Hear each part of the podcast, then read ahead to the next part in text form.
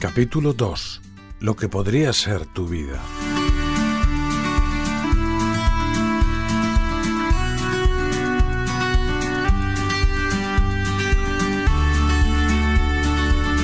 Mesopotamia vio nacer y desaparecer algunas de las civilizaciones más antiguas del mundo. Sumerios, arcadios, babilonios, caldeos, aunque en el colegio tal vez estudiamos algunas de ellas, nos parecen culturas distantes y poco relacionadas con nosotros. Sin embargo, de esa zona surgió un personaje que forma parte de nuestra familia. Se llamaba Abraham, hasta que Dios le cambió el nombre por Abraham. La Biblia lo sitúa unos 1850 años antes de la venida de Jesucristo a la tierra. Cuatro mil años después, seguimos acordándonos de él cuando en la Santa Misa le invocamos como nuestro Padre en la fe. Él dio origen a nuestra familia.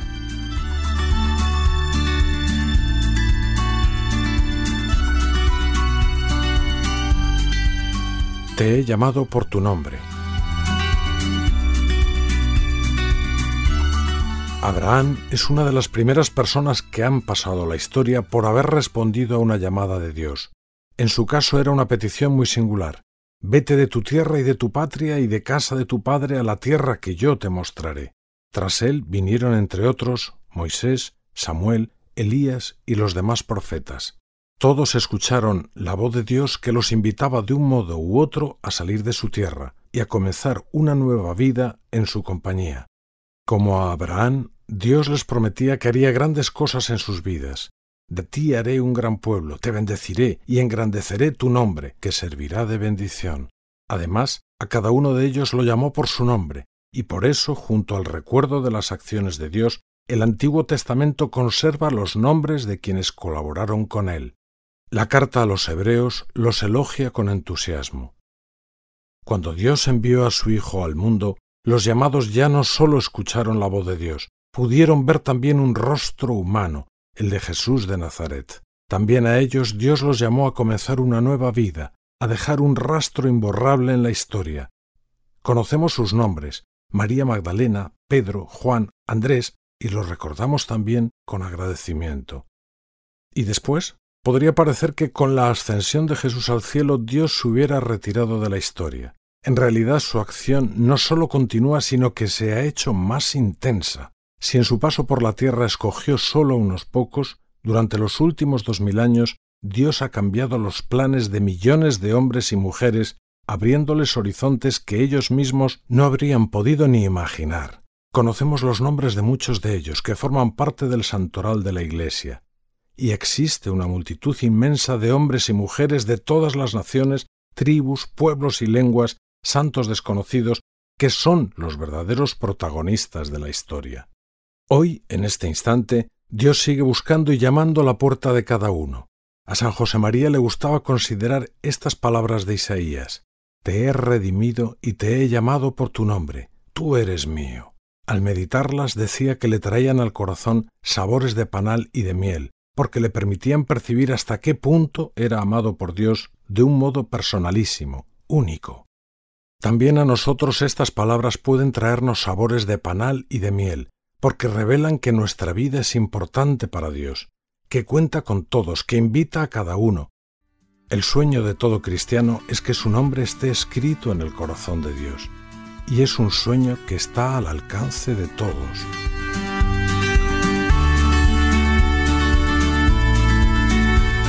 Cuenta las estrellas si puedes contarlas.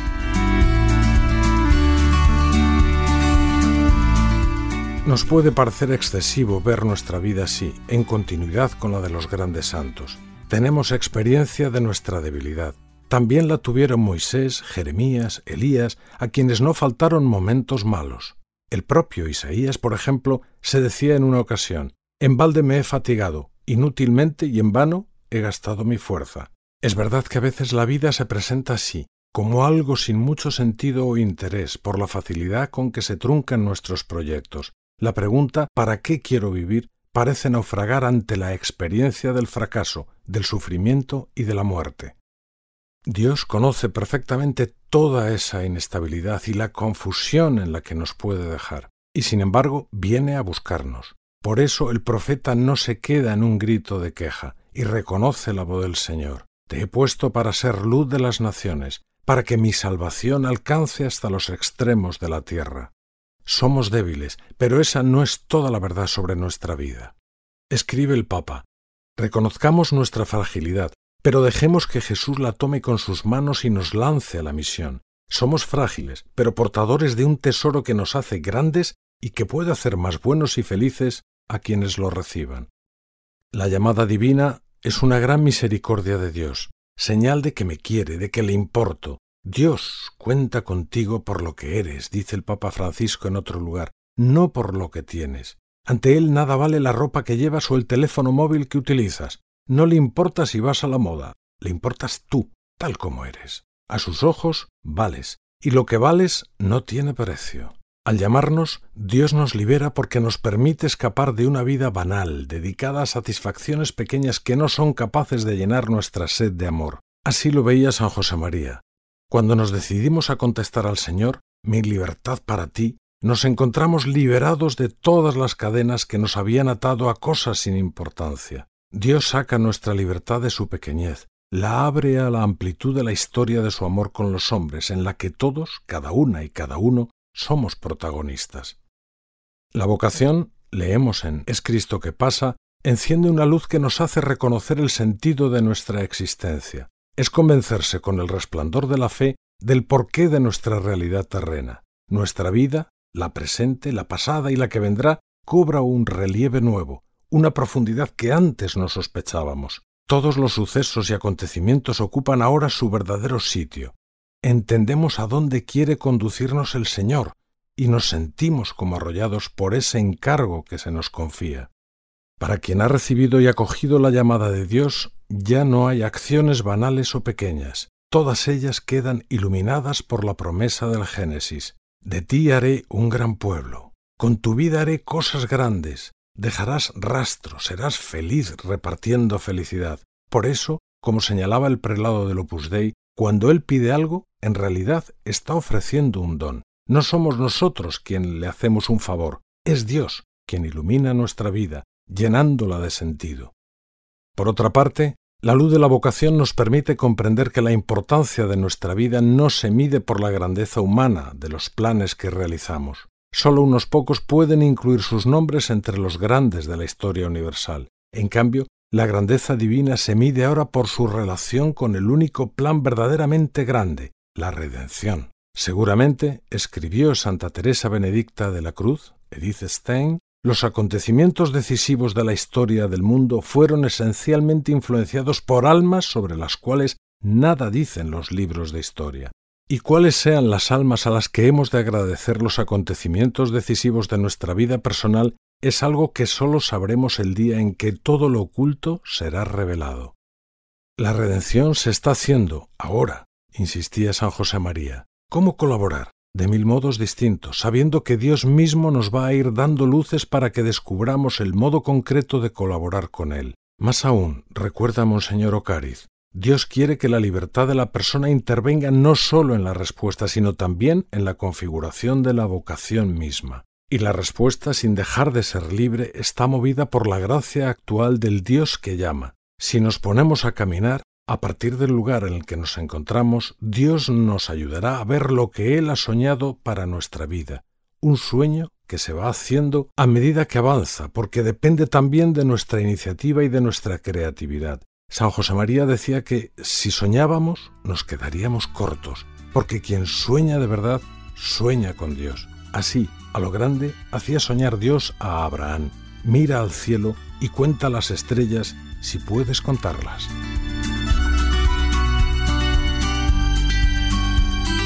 Siempre es cosa de dos. Dios entra en la vida de Abraham para quedarse con él, para unirse en cierto modo a su destino. Bendeciré a quienes te bendigan y maldeciré a quienes te maldigan. En ti serán bendecidos todos los pueblos de la tierra. Su historia es la de un protagonismo compartido.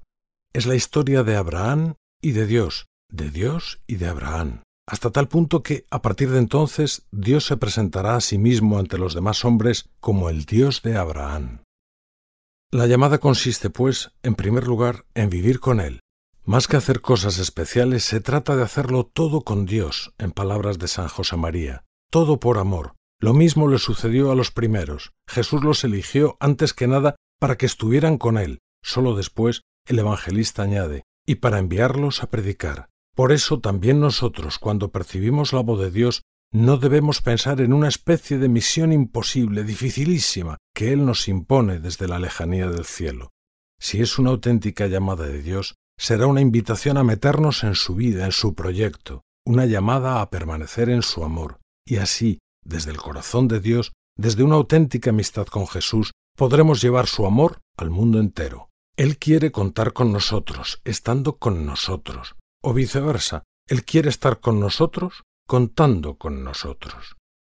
Se entiende así que quienes han experimentado la llamada de Dios y la han seguido animen a quienes empiezan a escucharla, porque en un primer momento es frecuente que experimenten miedo. Es el temor lógico que produce lo inesperado, lo desconocido, lo que agranda horizontes, la realidad de Dios que nos supera por todas partes. Pero este miedo está llamado a ser transitorio. Se trata de una reacción humana de lo más común que no debe sorprendernos. Por eso, Sería un error dejarnos paralizar por el miedo. Más bien es necesario enfrentarse con él, atreverse a analizarlo con calma. Las grandes decisiones de la vida, los proyectos que han dejado rastro casi siempre han sido precedidos de un estadio de miedo superado después con una reflexión serena, y sí, también con un golpe de audacia.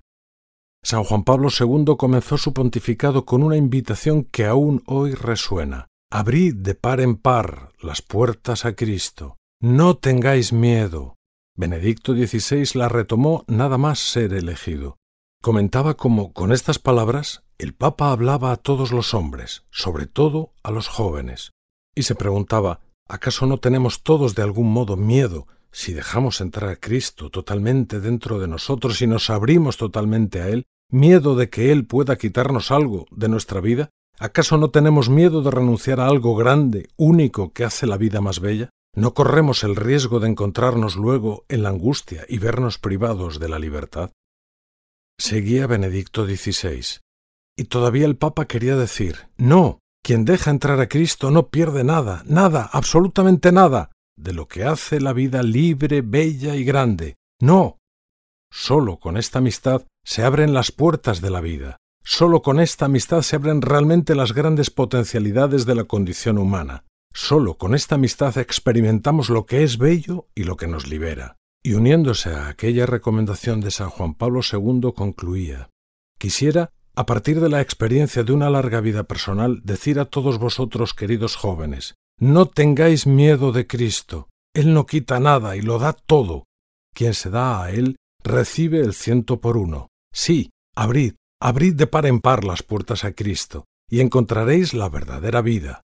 Solo abriendo nuestro corazón podremos hacer la experiencia de todos los santos. Dios no quita nada, sino que llena nuestro corazón de una paz y una alegría que el mundo no puede dar. Por este camino el miedo cede enseguida el paso a una profunda gratitud. Doy gracias a aquel que me ha llenado de fortaleza, a Jesucristo nuestro Señor, porque me ha considerado digno de su confianza, a mí, que antes era blasfemo, perseguidor e insolente, pero alcancé misericordia. Escribía San Pablo a Timoteo. Que todos tengamos una vocación muestra que la misericordia de Dios no se detiene ante nuestras debilidades y pecados. Él se pone ante nosotros miserando atque eligendo, lo miró con misericordia y lo eligió, como reza el lema episcopal del Papa Francisco. Porque para Dios, escogernos y tener misericordia pasar por alto nuestra pequeñez es una sola cosa.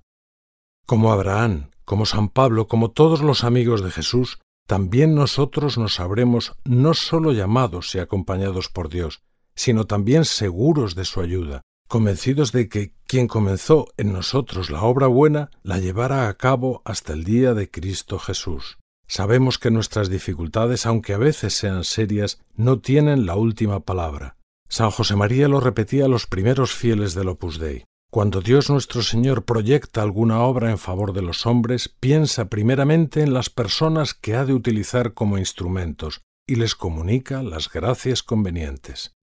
La llamada de Dios es, pues, una invitación a la confianza. Solo la confianza nos permite vivir sin estar esclavizados por el cálculo de las propias fuerzas, de los propios talentos, abriéndonos a la maravilla de vivir también de las fuerzas de otro, de los talentos de otro. Como en las escaladas a las grandes cumbres, es necesario fiarse de quien nos precede, con quien compartimos incluso una misma cuerda. El que va por delante nos indica dónde pisar y nos ayuda en aquellos momentos en que, si estuviéramos solos, nos dejaríamos dominar por el pánico o el vértigo. Caminamos, pues, como en la escalada, pero con la diferencia de que ahora nuestra confianza no está puesta en alguien como nosotros, ni siquiera en el mejor de los amigos. Ahora nuestra confianza está puesta en el mismo Dios, que siempre permanece fiel, pues no puede negarse a sí mismo.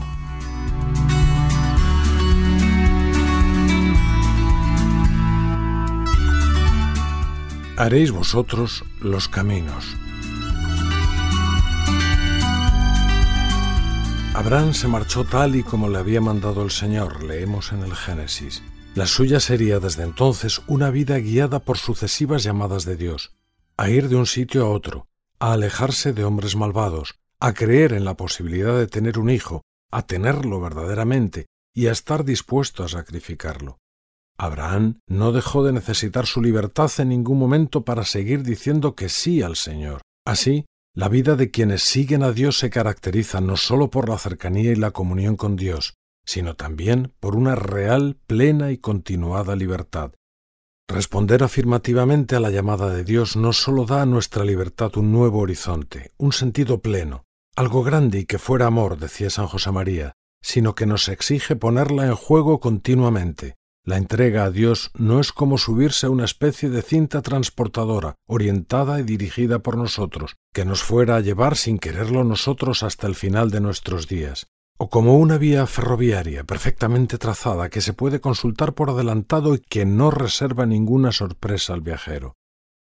En efecto, a lo largo de nuestra vida nos encontraremos con que la fidelidad a la primera llamada exige de nosotros nuevas decisiones, a veces costosas, y entenderemos que Dios nos empuja a crecer cada día más en nuestra propia libertad, porque para volar alto, como es propio de cualquier camino de amor, hace falta tener las alas limpias de barro y una gran capacidad de disponer de la propia vida, tantas veces esclavizada por pequeñeces. En pocas palabras, a la grandeza de la vocación debe corresponder una libertad igualmente grande, dilatada por la correspondencia a la gracia y por el crecimiento de las virtudes que nos hacen ser más verdaderamente nosotros mismos. En los primeros años de la obra, a los jóvenes que se acercaban a él, San José María solía repetirles que estaba todo por hacer, incluso el camino que debían recorrer, y que ese camino que el Señor les indicaba y que debía atravesar el mundo entero lo iban a realizar ellos.